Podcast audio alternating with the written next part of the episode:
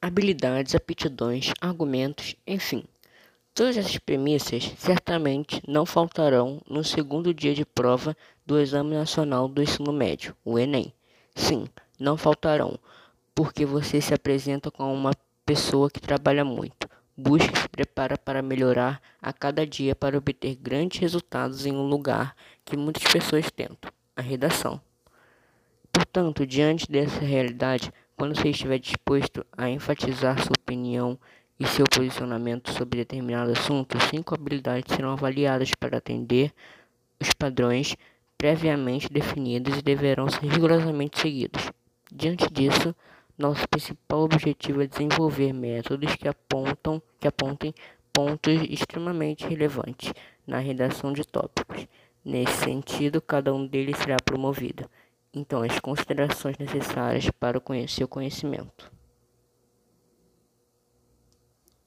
dominar os padrões de português.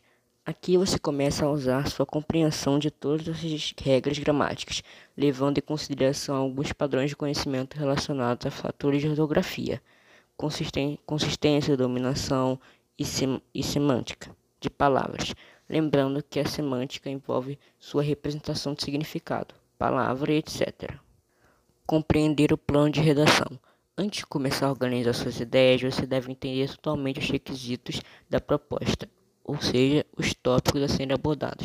Dessa forma, escute com atenção, pois a partir dele você poderá listar organizar todos os aspectos que deseja abordar e, claro, ser consistente com o tema que está sendo discutido.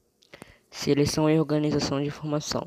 Os pontos a serem discutidos referem-se ao fato de que suas opiniões são ameaçadas, não aqueles que você considera válidas, porque não merecem a confiança e o comitê de revisão deveria dar. Portanto, é muito importante que ao argumentar você se baseie em fatos confiáveis e concretos que tenham um fundamento.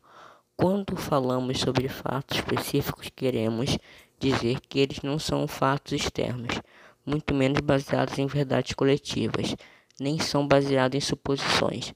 Tudo o que você diz precisa estar enraizado no que está realmente comprovado.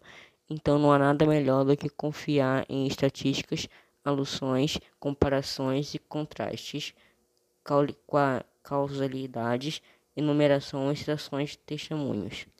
Conhecimento de idioma necessário para provar o texto do argumento. Como você sabe, nós, como usuários do sistema de linguagem, estamos sujeitos a um padrão que é considerado tradicional universal o chamado padrão de linguagem formal. Portanto, por se tratar de um ensaio argumentativo, além de ser sólido, suas ideias devem ser expressas de forma clara e organizada em parágrafos bem estruturados. E o mais importante, seu texto deve seguir a introdução, o desenvolvimento e a sequência definida pelo desenvolvimento. Em conclusão, elaborar sugestões para solucionar problemas e respeitar os direitos humanos. Ao lidar com todos os aspectos que você pensa estar relacionados à proposta. Você deve, evidentemente, apresentar alguns aspectos relacionados ao problema e apresentar os fatos que podem ser resolvidos e resolvidos. Nesse sentido, ao final do seu artigo, uma das melhores formas de encerrar é encerrar o seu pensamento e propor soluções para todos os problemas que foram amplamente discutidos. Como você tem que argumentar da melhor maneira possível, certamente não será dificuldade em fazê-lo.